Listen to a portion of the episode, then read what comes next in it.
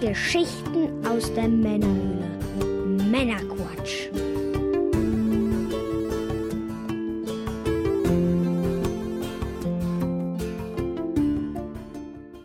Willkommen zum Männerquatsch, dem Podcast von zwei quatschenden Männern für alle. Das sind wir und ihr.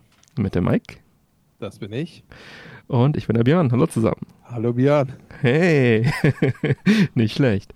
Ja, wir unterhalten euch auch heute wieder mit einer handverlesenen Auswahl an Neuigkeiten und Hintergrundinformationen, damit ihr informiert seid und mitreden könnt, ohne selber zu viel Zeit zu investieren. Und wenn euch das Ganze Ui, ui, gefällt, ui. dann abonniert uns doch gerne. Heute in Folge 95 sprechen wir unter anderem über die neuen Beat'em-Ups Teenage Mutant Ninja Turtles Shredder's Revenge, Asterix und Obelix Slap Them All, die ultimative Top 10 der Legend of Zelda Spiele, Ghostbusters Spielzeug aus den 80ern und noch einiges mehr. Und in der Pre- und Post-Show für unsere Unterstützer geht es unter anderem zusätzlich noch um die Serie Ted Lasso und den äh, IKEA-Katalog als Hörbuch. Hm. Los geht's. Ja, als kleines Update, was gibt's Neues? Gibt es ein Dankeschön auszurichten an den lieben Pitrock. Der hat uns nämlich einen kleinen Stapel Sticker geschickt. Vielen Dank dafür. Jo, vielen, vielen Dank. Dieser ziert jetzt auch tatsächlich schon mein Laptop. Ja, Also das sind äh, so, ähm, ja, erstmal unsere Logo-Sticker waren das hauptsächlich. Und dann noch so zwei, Mhm. drei, äh, irgendwie so Nintendo, Neo Geo kleine Sticker. Ich hatte es auch bei Instagram gepostet, wer das mal schauen, schauen will. Ja, und der Männerquatsch-Sticker, der ist halt äh, relativ groß. Was, Relativ ist gut. womit kann man den Also, vergleichen? Viel kleiner hätte mein Laptop nicht sein dürfen. So iPad-Mini-Größe so ungefähr. Also, äh, Ja. Ja. Ähm, ja, Ich dachte, vielen, das ist gut gemeint. vielen Dank dafür. Mal schauen, was wir damit machen, ob wir den mal irgendwie demnächst eine Verlosung beilegen oder so. Schauen wir mal. Ja, bevor wir nun in die Sendung starten, Mike, was genießen wir heute? Uh, was genießen wir denn heute? Ich befürchte, es wird eine Mate. Mal was Neues. Wir sind ja hier nicht. Mal was ganz, ganz Neues. ähm, eine Guarani Culture Mate. Mhm. Komplett ohne Süßung. Mhm. Das könnte ja mal so in die Richtung gehen, äh, wie ich sie bevorzuge. Nicht Ja, allzu süß. ja. Ähm, Ja, so ein Tetrapack, ne? Was ist da drin? Ein Mhm. Liter. ui, ein Liter ist das sogar. Mhm. Tatsache. Er ist vegan, Ja. mindestens haltbar bis siehe Schulter. Als Entdecker des Mate-Tees gelten die Guarani-Indianer. Dieser Indianerstamm lebte in Gebieten, die heute zu den Ländern Uruguay, Brasilien, Argentinien, Bolivien und Paraguay gehören. Das Volk der Guarani gibt es bis heute und ihre Sprache ist in Paraguay sogar als zweite Amtssprache anerkannt.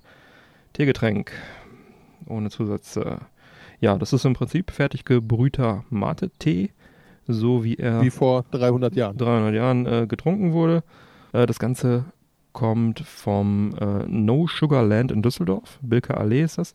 Gibt es auch einen Webshop, werden wir mal verlinken auch. Haben wir gekauft. Allerdings war er so nett, dass, als er, gehört, als er das Wort Podcast gehört hat, uns dann nochmal ein paar Pakete oben drauf zu legen. Vielen Dank dafür. Ähm, also so Halbwerbung heute, aber ähm, ja, mein Gott. Apropos Halbwerbung. Für zwei- für zwei ich Liter. nur ein Paket gekriegt, Björn. Ja, äh, sagen wir so, der, der Bestand ist, äh, hat sich schnell dezimiert. ja, also ich habe im Vorfeld äh, natürlich schon probiert, aber der Mike ist noch ganz jungfräulich, was das angeht. Äh, mir wurde gesagt, er kann ähm, heiß, kalt, äh, lauwarm, mit und ohne Agavendicksaft getrunken werden. Ich habe äh, warm probiert, ich habe es kalt probiert, ich habe es äh, lauwarm probiert. Ich äh, habe Und ihn. ich frage mich gerade, was ist ein Agavendicksaft? Ja, das ist irgendwie so natürlicher Zuckerzeugs, kriegst du im Supermarkt. Ja, also ich habe ihn hier kalt serviert. Mike, die habe ich auch eben eine, eine kalte in die Hand gedrückt, als du dir den abgeholt Ja, hast. Tatsache. Dann würde ich sagen, probieren wir den nochmal, oder? Jo, würde ich sagen. So. Riecht, riecht matemäßig schon. Tatsache, ja. Mhm. Das ist wirklich richtig klassisch Mate, ne? Mhm. So ein leichtes Raucharoma drin. Mhm. Ja. Macht sich soweit ganz gut. Schauen wir mal, wie der sich über die Sendung noch so entwickelt. Ist ja Gott sei Dank genug da, ne? Genau. Was Wichtiges vergessen. Meine Pfeife. Oh, Wir sind heute nämlich ähm, Die Hörer der Pre-Show wissen es schon. Ähm, also ich sitze draußen, vielleicht hört man im Hintergrund noch ein paar Vögelchen, auf dem Männerquatsch-Balkon und äh, Mike ist bei sich zugeschaltet aus seinem Büro sozusagen drinnen.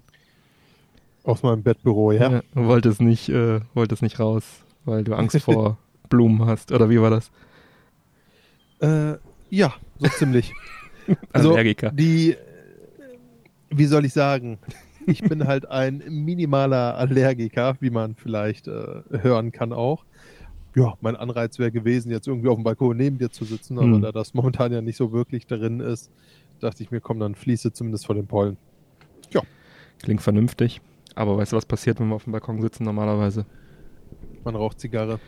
Genau. In diesem Fall oh. habe ich mich mal für eine Pfeife entschieden, weil ich habe schon sehr, sehr lange keine Pfeife mehr geraucht. Boah, ich auch nicht. Und das, ah, ein Flugzeug. War man auch schon nicht mehr gewöhnt. Du wirst dich beim Schneiden dafür hassen. Ja, beim Schneiden habe ich dann wieder Spaß. Ich musste auch erstmal äh, wieder suchen, äh, wo mein Tabak ist. Ich habe auch gar nicht so viel Tabak mehr gefunden. Ich rauche jetzt ein Mellow Nut von Faun, den hatte ich noch gefunden, da war noch so ein Rest drin. Oh, okay. Und das Pfeifchen werde ich mir jetzt erstmal stopfen, bevor es losgeht. Ach, Mike, könntest du doch nur hier sein.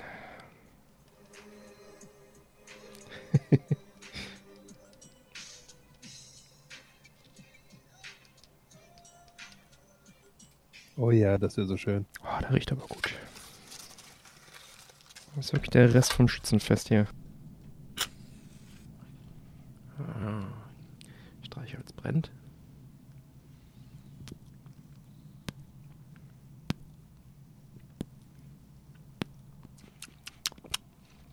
Ah, was habe ich das vermisst? Ah, jetzt bin ich schon ein Stückchen neidisch, wenn ich dich hier so sehe.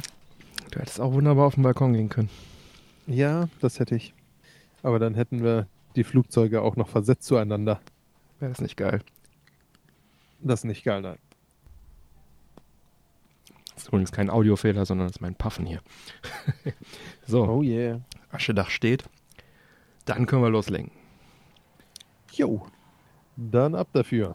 Ja, in den 90er Jahren brachte Konami viele tolle Beat'em-Ups auf den Markt. Neben Klassikern wie Simpsons Videogame brachten sie auch eine Reihe von Turtles-Spielen in die Spielhalle. Darunter das berühmte Turtles in Time. Das Spiel genießt unter anderem wegen der guten Heimumsetzungen Kultstatus. 2009 wurde es dann unter dem Titel Turtles in Time Reshelled nochmal für Xbox Arcade und PS3 in digitaler Form etwas abgewandelt und modernisiert dann von Ubisoft äh, neu veröffentlicht. Diese Neuauflage kam dann aber nicht so gut an und beziehungsweise kam auch nicht an das Original heran. War damals zu der Zeit sogar auch bei Ubisoft und äh, habe auch ein paar Leute kennengelernt, die da getestet haben, also Beta ähm, Regionaltesting, also für die, für die Übersetzung und so weiter. Ich habe es auch gern damals gespielt, aber die Klasse von Turtles in Time hat es tatsächlich nicht erreicht, also von dem Original. Auch spätere Versuche, neue Turtles-Spiele auf Konsolen wie den Game Boy Advance, den GameCube, den DS herauszubringen, konnten nicht an Turtles in Time anknüpfen, nicht vom Erfolg her und auch nicht von der Spielbarkeit her. Die Fans sind also hungrig nach einem würdigen spirituellen Nachfolger des Prüglers.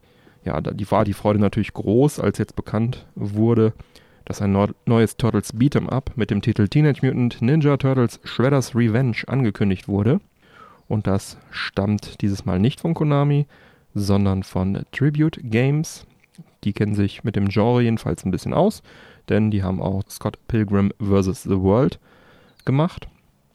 Als das Videospiel, das ist auch ein Beat'em Up.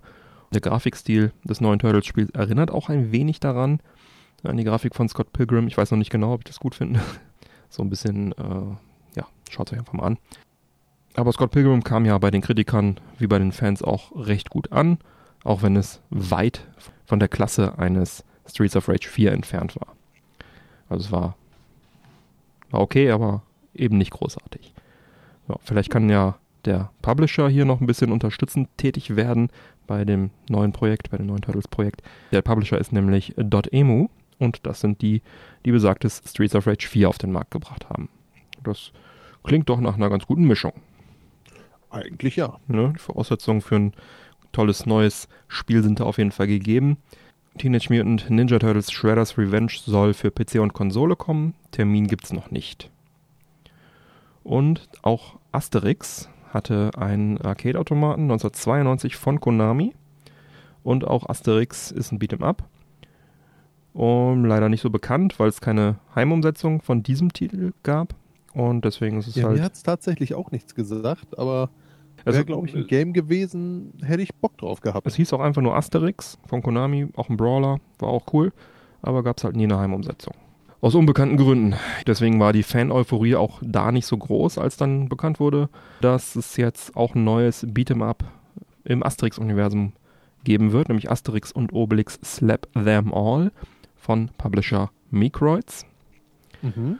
Hier will man sich optisch an den Comics und den Zeichentrickfilmen der 80er Jahre orientieren und angesichts der besonders schön gezeichneten 2D-Grafik, die die ersten Bilder gezeigt haben, äh, scheint ihnen das auch zu gelingen. Das sah auf jeden Fall schon mal fantastisch aus. Dass das gut aussah, ist auch eigentlich kein Wunder, denn das Spiel wird von Mr. Nuts Studio entwickelt. Die Leute, die halt auch für Mr. Nuts und äh, die Neuauflage von Toki verantwortlich sind. Beide Spiele haben wunderschön gezeichnete 2D-Grafik und ich bin ja eh ein Riesenfan von, den, von dem Grafiker und Character Artist Philippe Desolé und freue mich, also das ist der, der auch Mr. Nuts gezeichnet hat und freue mich daher sehr auf diesen neuen Asterix-Titel. Die Grafik sah wirklich richtig gut aus. Soll erscheinen im Herbst diesen Jahres 2021 für PS4, Xbox One, Switch, PC und auch PS5 und äh, Series XS dann entsprechend abwärtskompatibel spielbar sein. Also ganz gute Zeiten für Beat'em-Up-Fans momentan, wie ich einer bin. Hast du denn Turtles mal gespielt? Turtles in Time? Tatsächlich ja. Welche Version? Ich überlege gerade, welches war. Vermutlich Super Nintendo, das ist eigentlich die bekannteste, aber es ist natürlich eigentlich ein Arcade-Spiel. Und es gab auch eine Mega Drive-Version, die unterscheidet sich so minimal vom Levelaufbau. Mega Drive war es nicht, dann wird es der Super Nintendo wird wahrscheinlich gewesen Super sein. Nintendo gewesen sein, ja. Ja. Nee, Brawler, das macht schon Laune. Ich weiß jetzt zwar ehrlich gesagt nicht, ob ich da jetzt auf der aktuellen Konsolengeneration zuschlagen würde, aber Hm. ist sicherlich auch eine Frage des Preises, ob ich da jetzt Bock drauf habe oder nicht. Ja. Weil es bei mir jetzt mittlerweile, glaube ich, nicht über eine kleine Spaßrunde hinausgehen würde. Hm. Aber tja, Frage ist natürlich, wie sieht das die Männerquatsch Society? Habt Hm. ihr auf sowas Bock? Freut ihr euch auf den neuen Turtles oder Asterix Beat'em Up? Mhm. Kennt ihr die Arcade-Version aus den 90ern? Das würde mich auch noch interessieren. Ja, ja teilt Teilt uns auch einfach mal eure Meinung mit, gerne im Episoden-Quatsch-Kanal auf unserem Discord-Server. Ganz genau. Wir sind gespannt. Link auf unserer Webseite zum Discord. Wir freuen uns. Ab geht er. Mhm. Weiter geht's. Ja, ein neues Game Studio mit dem Namen Audacity Games wurde gegründet. Und zwar von drei Urgesteinen der Videospielindustrie, nämlich David Crane, Mitbegründer von Activision und unter anderem Programmierer von Titeln wie Pitfall, Ghostbusters, Little Computer People und A Boy and His Blob und noch, Okay. und noch vielen, viel mehr.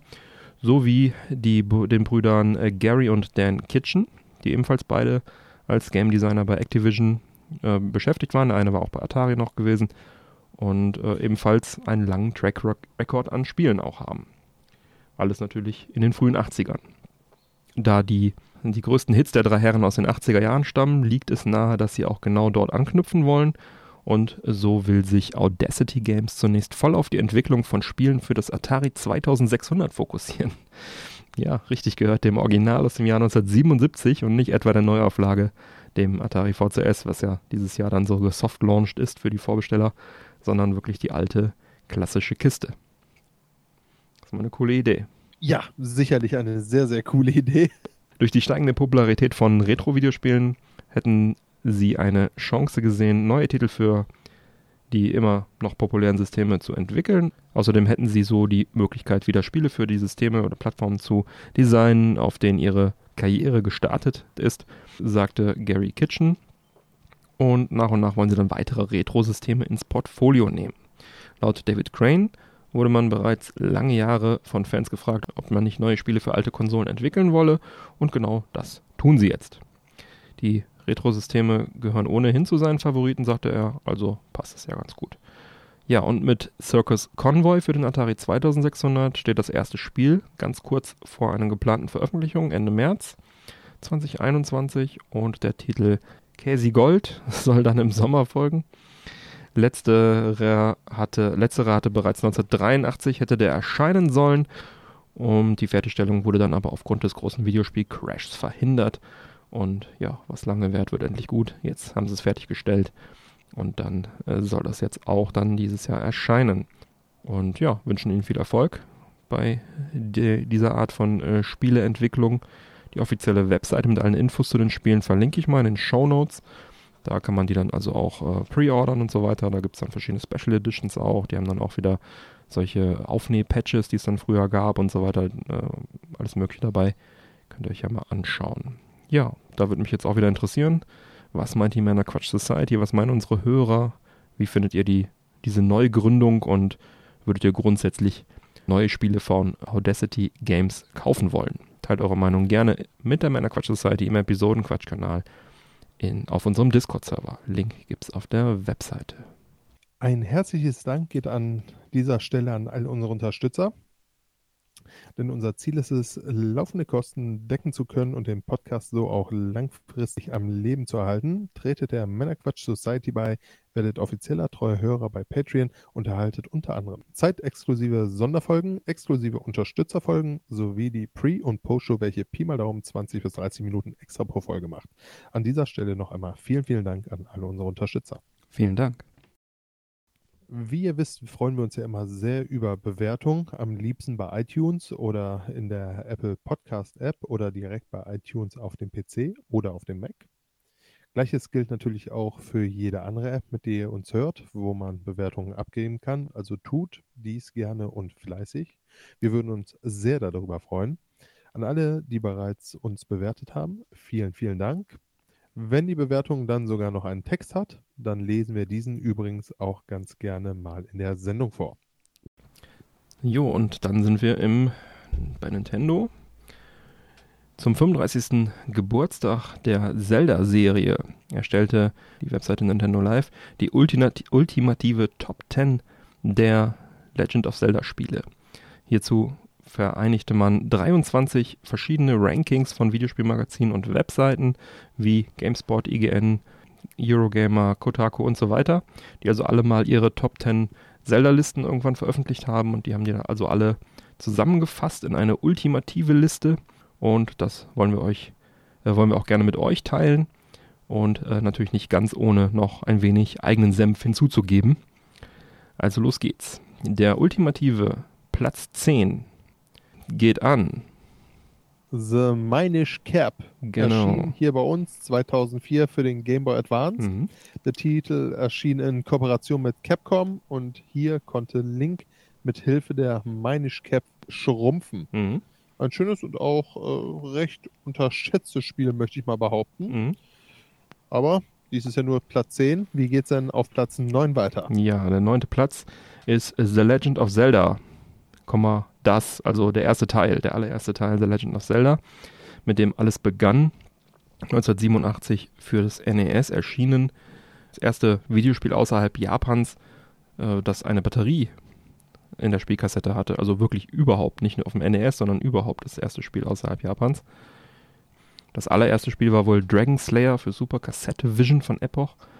Äh, aber das ist das allererste Spiel außerhalb Japans. Äh, war auch nötig, weil es war ja eine große Weltkarte, war ja so ein, naja, man könnte sagen Open World, äh, nicht linear und das war was ganz Neues damals, viele Bildschirme, die man da erkunden konnte. Heute nicht mehr ganz so gut spielbar, damals auf jeden Fall bahnbrechend. Ähm, ich habe das auch irgendwann in den ja, späten 90ern erstmals gespielt und wollte es nachholen und das war damals schon nicht mehr so gut spielbar. Gerade wenn man sowas wie Link to the Past kennt, dann äh, und da, wo so ein roter Faden drin ist. Also das ist wirklich so, man wird da reingeworfen und das ist schon sehr. Es war halt das Erstlingswerk, ne? Dann, es gab es noch nicht und das hat sozusagen die Regeln da erst selber neu geformt. Deswegen äh, mag man es ihm verzeihen. Ist natürlich trotzdem ein Klassiker. Ähm, Im Jahr 2003 erschien äh, das Ganze nochmal, also The Legend of Zelda, Legend of Link, also der zweite Teil, Ocarina of Time, Majora's Mask. Äh, ja, das war's. Diese vier dann nochmal in einer limitierten Collectors Edition für den GameCube. 2004 gab es dann nochmal eine unveränderte Umsetzung auf dem Game Boy Advance. Diese ganzen Virtual Console Sachen, die würde ich sagen, äh, ne, schenken, wir uns. schenken wir uns hier mal an der Stelle, genau. Ja, und der ultimative Platz 8 ist Twilight Princess mhm. kam 2006 für den GameCube und die Wii raus. Mhm. Der Titel ist wegen seiner düsteren Atmosphäre bei vielen Fans beliebt. Mhm. Hier verwandelt sich Link äh, in der Schattenwelt in einen Wolf. Mhm. 2016 erschien eine HD-Version für die Wii U. Mhm. Und dann sind wir auch schon beim ultimativen siebten Platz. Das ist äh, Link Between Worlds, das 2013 für den 3DS erschien. Spielt in der Welt von A Link to the Past und äh, ist nicht zuletzt deshalb sehr beliebt. Link kann sich in einen Gemäldezustand irgendwie an Wände heften, also dann wird er irgendwie so ganz flach, kann dann an Wänden irgendwie langlaufen, das ist hier so das große Feature. Kommt auch wieder eine Parallelwelt vor. Genau. Kommt auch wieder eine Parallelwelt vor, also genau wie bei Link to the Past so ein bisschen. Und ähm, das war sehr, sehr gut und sehr, sehr beliebt. Immerhin Platz 7. Der ultimative Platz 6 geht an. Link's Awakening. Mhm. Link's Awakening erschien 1993 für den klassischen Game Boy, Mhm. bekam auf dem Game Boy Color eine DX-Farbversion und wurde schließlich 2019 grafisch deutlich überholt, für die Switch neu aufgelegt. Der Titel spielt nicht wie so oft in Hyrule, Mhm. sondern auf der Insel Kokolind. Mhm. Ja, Und das bringt uns dann auch schon direkt zum ultimativen fünften Platz. Genau. Das Majora's Mask erschien im Jahr 2000 fürs Nintendo 64. War wohl als 64DD-Spiel geplant, nimmt man an.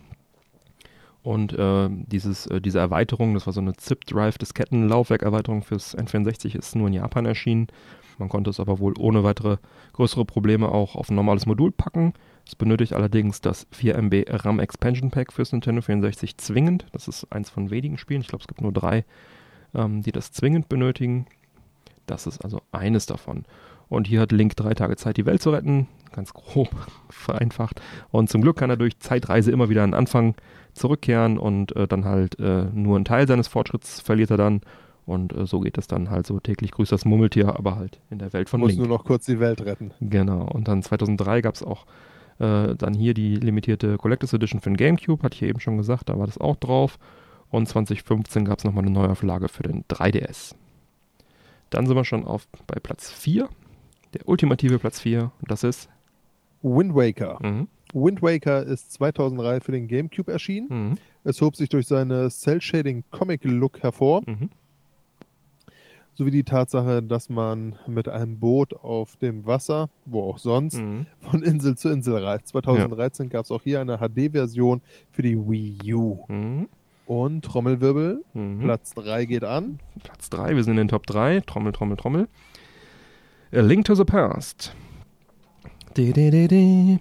Der dritte Teil der Zelda-Reihe erschien in Europa 1992 für Super Nintendo und bekam 2003 nochmal eine Umsetzung für den GBA und ist ein, ja, ist mein persönliches Lieblings-Zelda, glaube ich, kann ich, kann ich sagen. Also es führt uns nach Hyrule und äh, in die parallele Schattenwelt, in die dazugehörige sozusagen.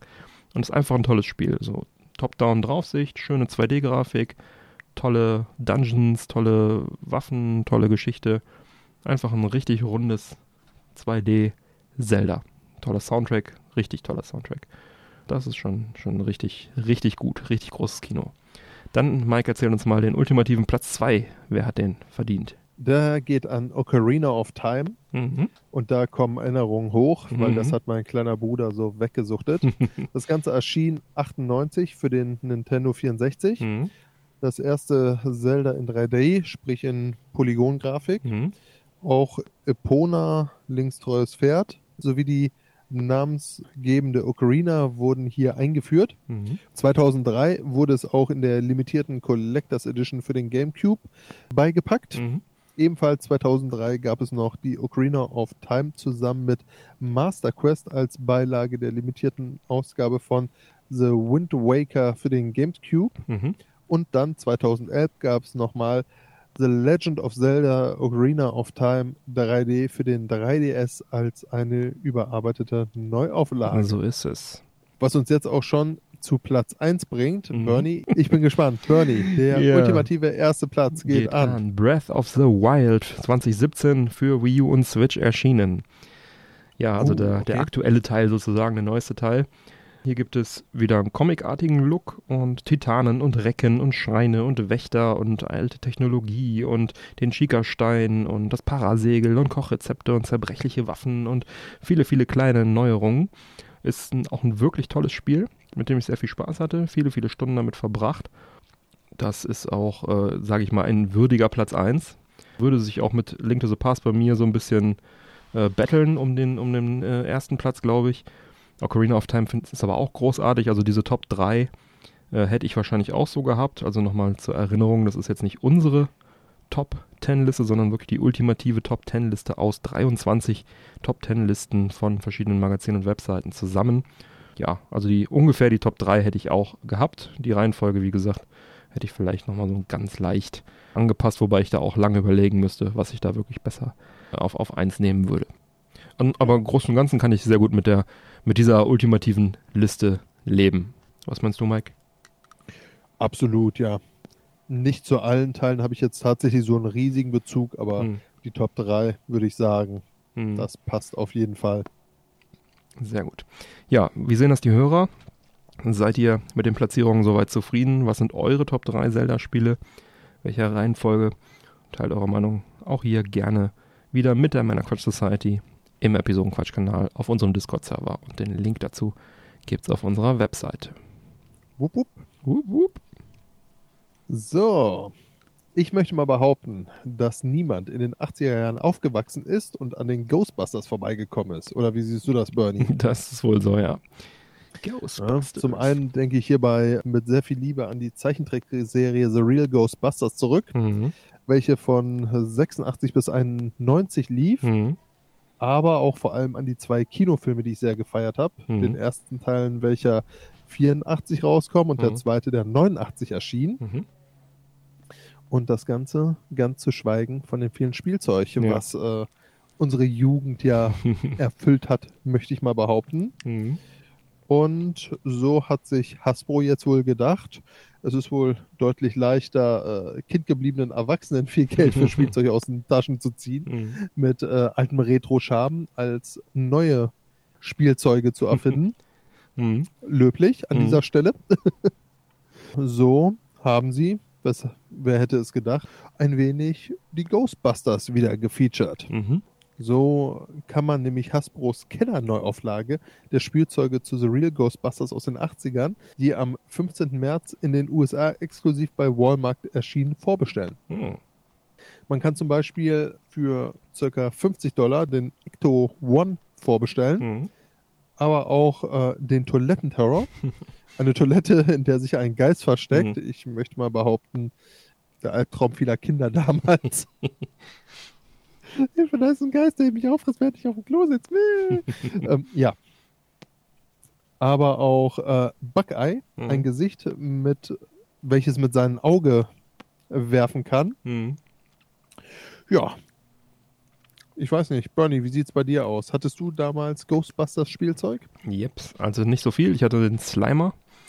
Ähm, der war auch irgendwie überdimensional groß. Der war riesig, der war, keine Ahnung, so groß wie drei so Figuren.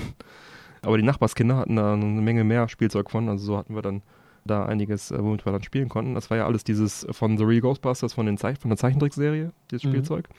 Das bezog sich also nicht auf die, auf die Kinofilme. Das Ding, also die Zeichentrickserie war auch als Kind bei uns am präsentesten und am bekanntesten, weil ich war zwar auch in, im Kino im Teil 2 damals mit meinem Vater. Der Film war irgendwie ab 12, ich war 9, als er rauskam. Oder 10 also ich vielleicht hier in Deutschland. auch tatsächlich nachdenken. Hm. Ich weiß gar nicht, wann die hier in Deutschland rauskamen. Ich habe sie auch gesehen, ob die jetzt, äh, war ja, weiß Gott, damals nicht so wie heute, dass die Filme fast zeitgleich rauskommen zwischen mhm. USA und hier. Da hat man wirklich noch ein bisschen gewartet. Ich habe auch noch in Erinnerung, dass ich relativ jung war und die Filme gesehen habe. Ja, ich war drin. Ich war auf jeden Fall zu jung. Ich weiß nicht, ob ich da zehn war oder also die Ecke rum.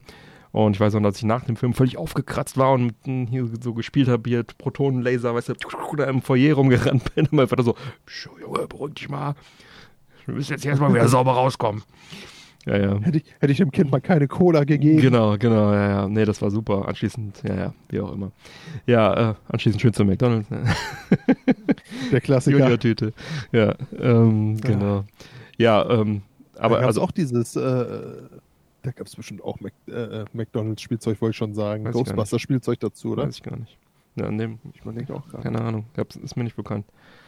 Ja, also ich kannte auf jeden Fall den Kinofilm, aber trotzdem war halt die Zeichentrickserie, die hat man Wochenends immer geschaut, ne? Das war so Das, was Ja. man, wo man als Kind einen Bezug zu hatte. Ich hatte auch dann so ein, so ein Panini-Sticker-Album noch von, den, von der Zeichentrickserie von Ghostbusters. Ach, wo das wohl abgeblieben ist, ja, das hätte ich gerne nochmal. Ist bestimmt verschütt gegangen. Ähm, ich habe übrigens eine Werbung gesehen bei, von Zavi. Das ist ja so ein englischer Online-Shop, der auch in Deutschland verkauft. Und äh, die bieten auch diese Spielzeuge an. Also es gibt es auch in Ah, Europa okay. auf jeden Fall. Muss man also nicht über einen großen Teich für. Hattest, hattest du Spielzeuge von Ghostbusters? Äh, tatsächlich eins, ich hatte den Marshmallow. Hm, cool, der war cool. Und den müsste ich auch noch irgendwo Marshmallow haben. mal Ich an. befürchte, der ist irgendwo in einer Umzugskiste noch immer liegen geblieben. Mhm. Aber irgendwann werde ich ihn mal wieder rausholen. Der war richtig cool. Mhm. Der hat mir gefallen. Der war cool. Ja, Ja, gute alte Zeit. so war das damals. Und jetzt kommt, kommt es alles wieder.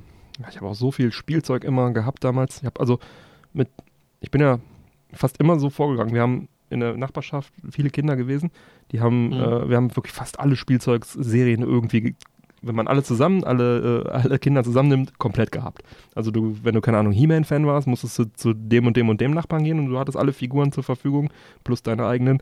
Warst du ähm, äh, die Mädels, die hatten dann die, die Shira-Sachen, die ja auch mit Hordak-Bande und so, das war ja auch He-Man-kompatibel, war ja alles total gut äh, durchgeplant damals von, von äh, Mattel. Dann konnte man da noch irgendwie äh, mitspielen. Dann, äh, was war das Din- Dino Riders gab es ja noch damals. Da hatten dann auch so Oh, die bestimmte auch Leute geil, ne? was, ne? Dann gab es Starcom, das hatten dann auch bestimmte Leute.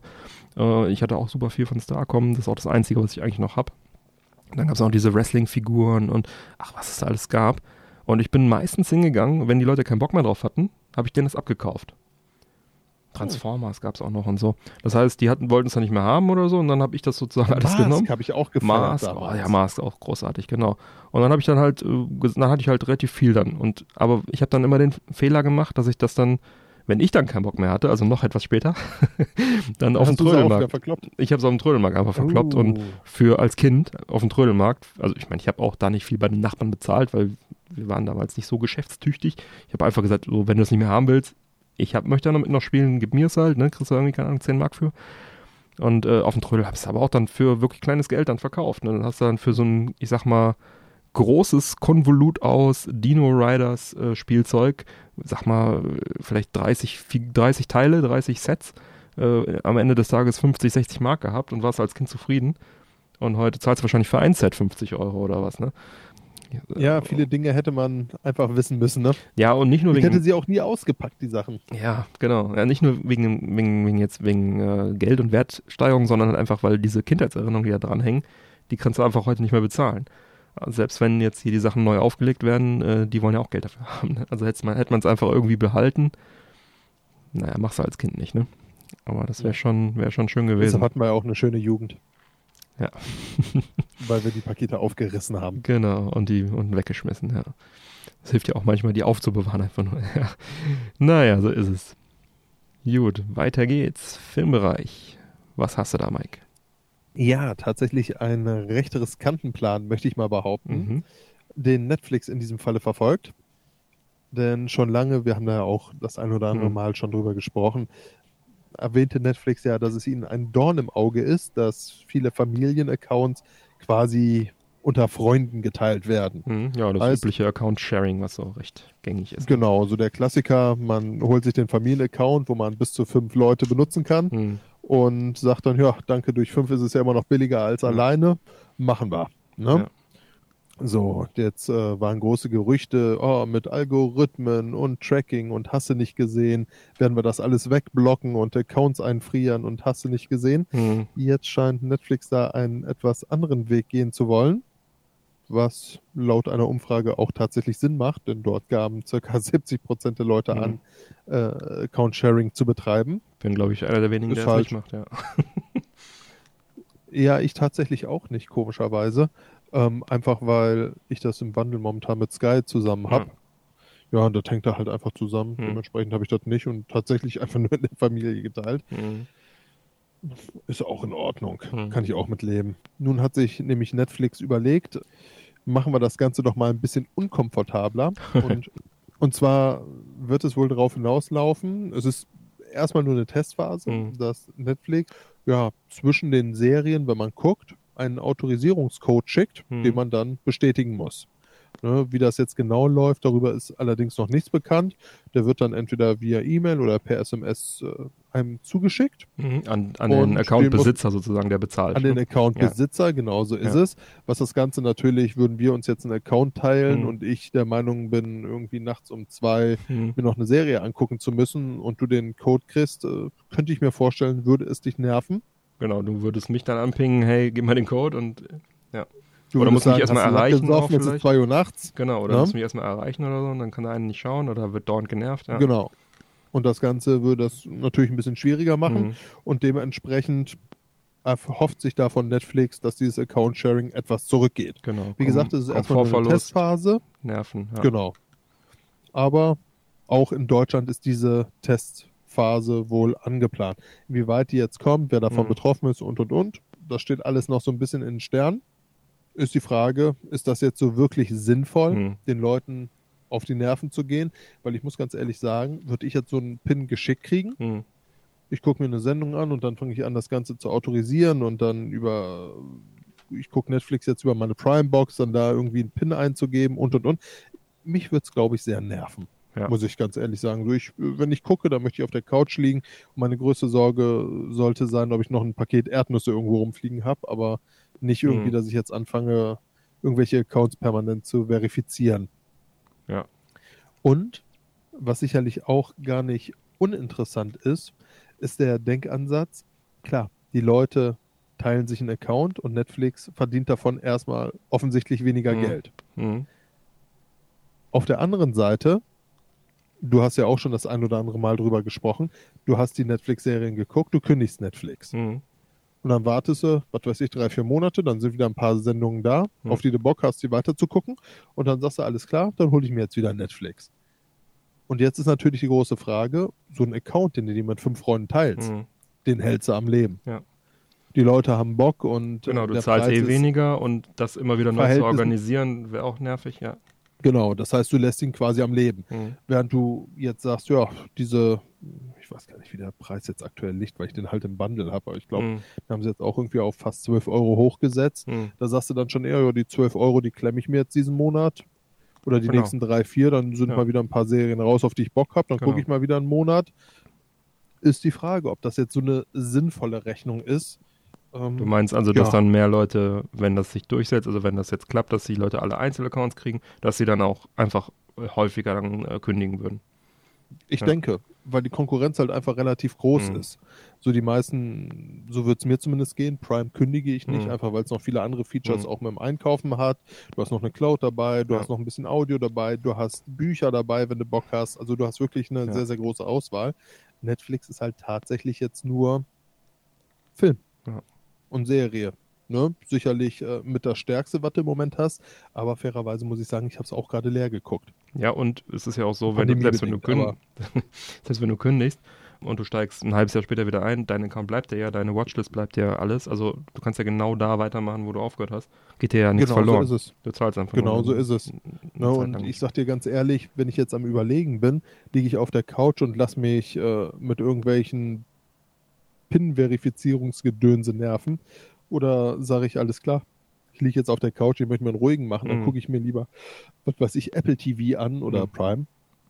Ich kann mir gut oder vorstellen, Disney dass Plus oder, oder Sky Disney Plus oder demnächst oder, HBO ne? Max oder demnächst Paramount Plus Ne? oder und so Also ich kann mir, ich kann mir gut vorstellen, dass das den Leuten so sehr auf die Eier geht, Mhm. Entschuldige, wenn ich das so sage, dass sie sagen, alles klar, nee, dann schenke ich mir das und gucke mir dann lieber auf Prime die Exclusive oder, ne? Ja. Ja. Kann ich verstehen. Und die, die äh, Teilen, die noch mehr, werden sich noch mehr darüber aufregen, ja. Also könnte, könnte klappen. Ist die Frage, ob es dann letztendlich äh, für Netflix überhaupt Vorteile bringt, ja. Ja. Unterm Strich. Ich meine, sie werden es sicherlich ausgerechnet haben, aber ich kann mir auch vorstellen, dass sie es sich vielleicht alles ein bisschen schön gerechnet haben. Hm. Nicht jeder, der sagt, äh, ich meine, der, der preisliche Unterschied ist natürlich jetzt auch nicht wenig, ne, Hm. den du da hast. Ja. Aber naja, sie werden es gerechnet haben, sie werden es sehen und die Zukunft wird zeigen, worauf es hinausläuft. Ja. Denke ich. Bin gespannt, Ja. was es bringt, auf jeden Fall. Ansonsten, was auch nicht ganz uninteressant ist, ähm, Mhm. Netflix versucht, neue Wege in alten Formaten zu gehen. Mhm. Aktuell scheint nämlich Netflix mit NBC Universal oder Viacom CBS in Verhandlungen zu stehen, dass ältere Netflix Originals, wie zum Mhm. Beispiel Bird Box mit Sandra Bullock, Mhm. ein toller Film, äh, zusätzlich Film oder eine im Serie? Analog- Ist ein Film. Hm. Fand ich jetzt aber Ja, wollte ich mir auch mal angucken. Highlight. Ja. Naja. Ja, ja. Nein. Also ich habe ihn gesehen, er war jetzt nicht Katastrophe, aber hat mich jetzt auch nicht riesig Mhm. gekickt, ehrlich gesagt. Naja, sie überlegen auf jeden Fall diese Originals, auch wenn es natürlich ältere sind, Mhm. im analogen Fernsehen zu zeigen. Mhm. Wäre sicherlich äh, ein zwar neuer Weg, um Geld zu generieren, allerdings auch ein relativ riskanter, weil Mhm. Netflix seine Originals ja tatsächlich sehr exklusiv Mhm. hält aktuell, um so ja, attraktiv für seine Abonnenten zu bleiben. Ja. Allerdings auf der anderen Seite wäre es natürlich auch wieder Werbung. Ne? Ja, ja. Die Leute würden sagen, ach ja, das ist ein Netflix Original, den habe ich mir jetzt gerade im analogen Fernsehen mal angeguckt, das hat mir jetzt ja Mhm. ganz gut gefallen. Mal gucken, was sie da noch haben. Schließe ich doch mal so ein Abo ab. Mhm. Im Umkehrschluss vielleicht auch gar nicht so verkehrt. Ja. Auf jeden Fall äh, bei diesen Verhandlungen geht es, wie gesagt, um ältere Inhalte, also nicht das top aktuelle. Das halten sie halt tatsächlich noch exklusiv. Was denkst du, Bernie? Ist das ein sinnvoller Move? Ist das langweilig? Wird Ja, da hat man ja. analogen Fernsehen, wobei das analoge Fernsehen in den USA ja noch tatsächlich ein bisschen kräftiger ist als hier in Deutschland. Ja, Was denkst haben, du? Die haben auch diese Abos Sinnvoll? da, ne? Auch, ja, sie hatten ja sowas ähnliches schon mal in Europa, ne? Mit Sky, da lief ja House of Cards parallel Mhm. zu Netflix. Da hatten sie ja noch irgendwelche Deals laufen. Ähnlich wie bei HBO Max jetzt, dass Sky sich da im Vorfeld schon irgendwas gesichert hatte, bevor es dann. Und bei, bei, bei äh, Pro7 lief es, glaube ich, auch, ne? House of Cards. Ja, grundsätzlich denke ich mal, bei älteren Inhalten wäre das nicht schädlich für Netflix. Ne? Da machen sie noch ein bisschen extra Kohle nebenbei, vielleicht ein bisschen Werbung, wie du sagtest, für den Dienst. Hey, das finde ich cool. Die Serie finde ich cool. Äh, vielleicht gibt es da noch mal andere coole Serien. Dann abonniere ich doch mal. Naja, dann äh, müssen sie halt einen Account, machen sie halt ein, ein Abo dafür, ne? Und dann äh, ein Einzelabo bitte. nicht teilen. Bloß nicht böse, teilen. böse, böse. Ja, vielleicht haben sie was davon, ja.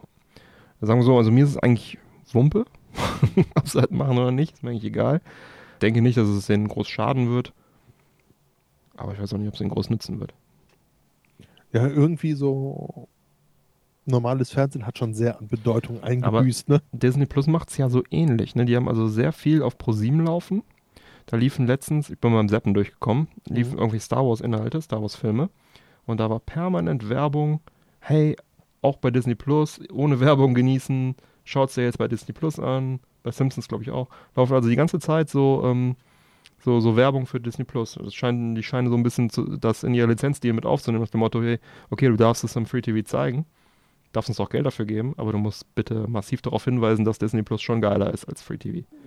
Und wenn die das da so ähnlich machen, dann warum nicht? Also da war ich bei schon, Mendo haben, das Mendo schon, haben sie ja auch die erste Folge gebracht. Ja, genau, ich, haben sie die erste nur auf gemacht, ja. Pro7, ne? genau, aber die haben halt dann die alten Kinofilme so gebracht äh, und dann fand ich dann schon ähm, krass, wie, wie hart die dann für Disney Plus da Werbung gemacht haben äh, äh, im, im Zuge dessen. Also es waren immer nur so Einblendungen, kennst du ja, ne? Dann so, Mhm. bling, auf Disney Plus jetzt hier ohne Werbung gucken oder ne? In HD und so. Und alle Star Wars Filme in, auf Disney Plus gucken und so weiter. Also In war schon- HD und Genau. ohne Werbung. Genau, und äh, wann du willst. Und nochmal Disney Plus. genau, genau. Wir sind Ja, besser es hat, als schon ProSieben. irgendwie, hat irgendwie schon so einen bösen Beigeschmack, die Nummer, Ja. ne? Aber Naja. wenn ProSieben das mitmacht. Ich meine, gut, die Ja. dürfen dafür Star Wars zeigen. Ne? Das werden auch sicherlich einige geguckt haben. Mir ist auch passiert. Ähm, ich wollte nämlich, ich habe irgendwie, keine Ahnung, zu Weihnachten rum oder wann das war, ähm, habe ich dann tatsächlich mal hier meinem Telekom-Receiver gesagt, nimm mal ein paar Star Wars-Filme auf, die bei ProSieben liefen, Kinofilme.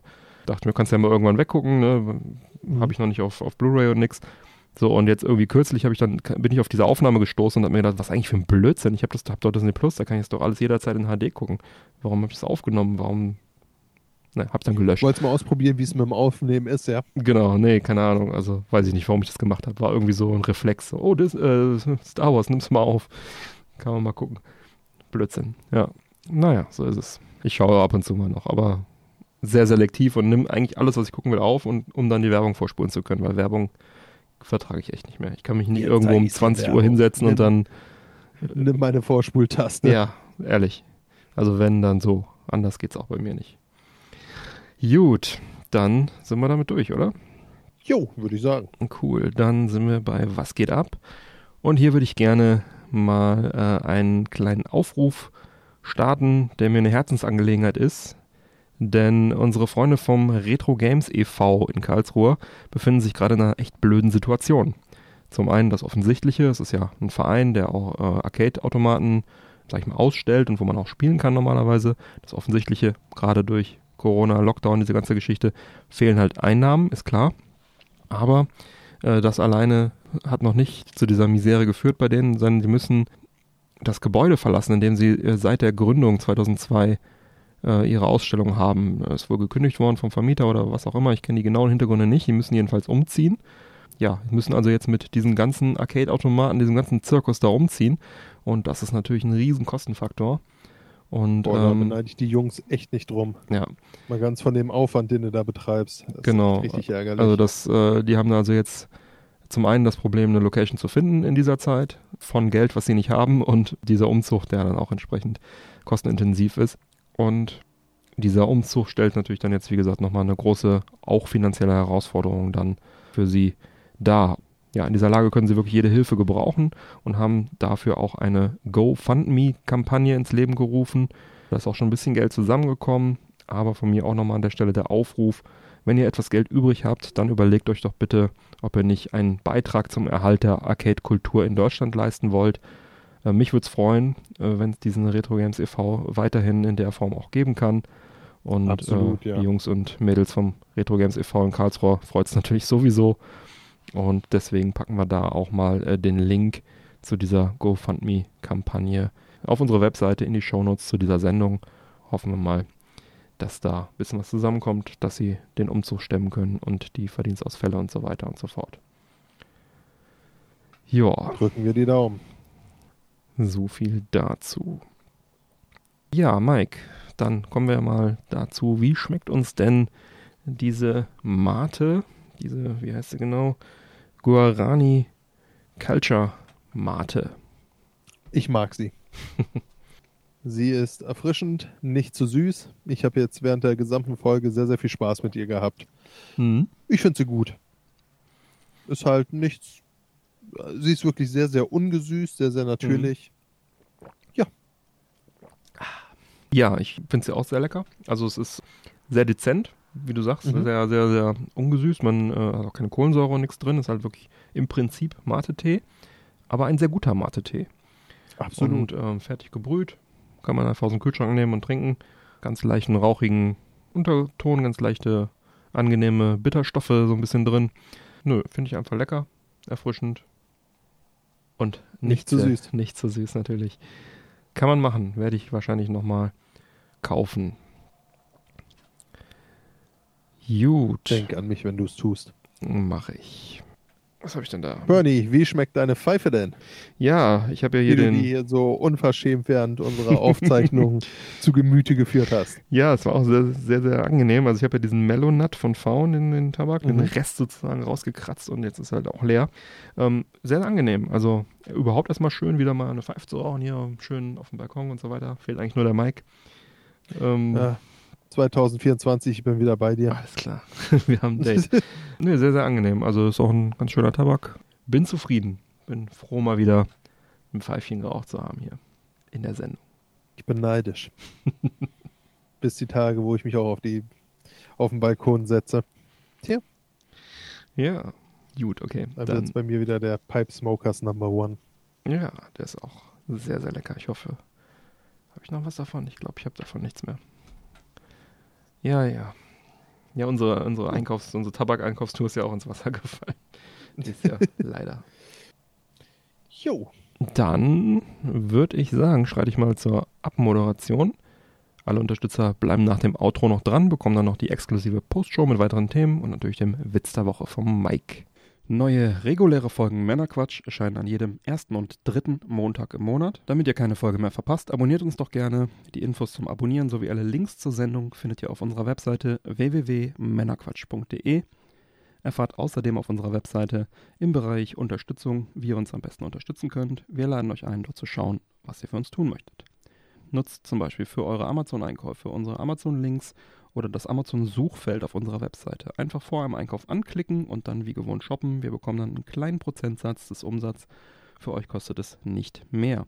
Und das geht übrigens auch auf dem Handy und es ist sogar egal, was ihr kauft, solange ihr nur vorher auf diesen Link klickt. Vielen Dank dafür. Bleibt mir zu sagen, bitte empfehlt uns weiter. Vielen Dank für die Aufmerksamkeit. Auf Wiederhören und bis bald. Bis bald. Ciao. Peace.